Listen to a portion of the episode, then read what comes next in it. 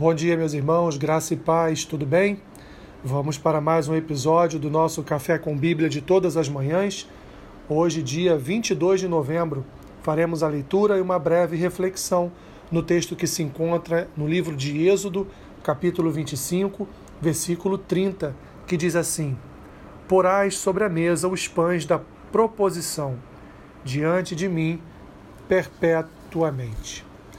Meus irmãos, aqui Deus está falando com Moisés a respeito do tabernáculo, a respeito dos utensílios do tabernáculo. E quando ele fala a respeito do pão da proposição, ele está falando daquilo que estaria em cima, em cima da mesa, da mesa, da mesa que faria parte, meus irmãos, do lugar santíssimo. Ali estaria o pão da proposição, que seria a, uma representação do Senhor e Salvador Jesus Cristo, como nos descreve o texto aqui, o pão da proposição, ele deveria estar sempre ocupando aquele lugar da mesa, ou seja, de forma, como o texto nos revela, de forma perpétua.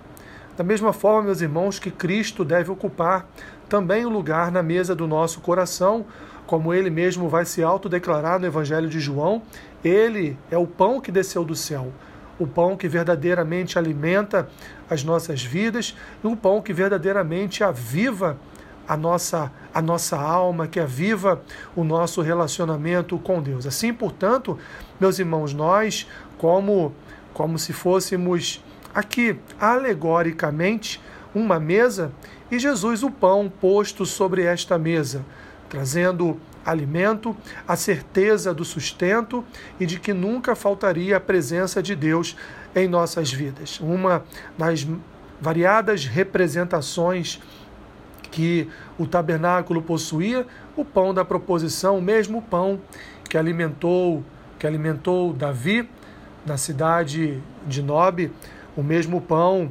que que portanto ajudou ajudou o futuro rei a sobreviver após a perseguição de Saul, é o pão, o pão que poderíamos dizer é a própria representação do Senhor Jesus no seu alimento, na sua salvação, de forma aqui, como descreve o texto perpétua, e para nós, meus irmãos, de forma eterna. Senhor, obrigado. Obrigado por tu ser o nosso pão, pão que nos alimenta, pão que nos nutre, pão que nos sustenta todos os dias. Que nunca venha faltar da tua presença na vida dos meus irmãos. Que não falte da tua presença na vida deles no dia de hoje, abençoando-os, guardando-os, guiando cada um seus próprios passos. Assim eu te peço e oro em nome de Jesus. Amém. Que Deus te abençoe rica e abundantemente. Amém.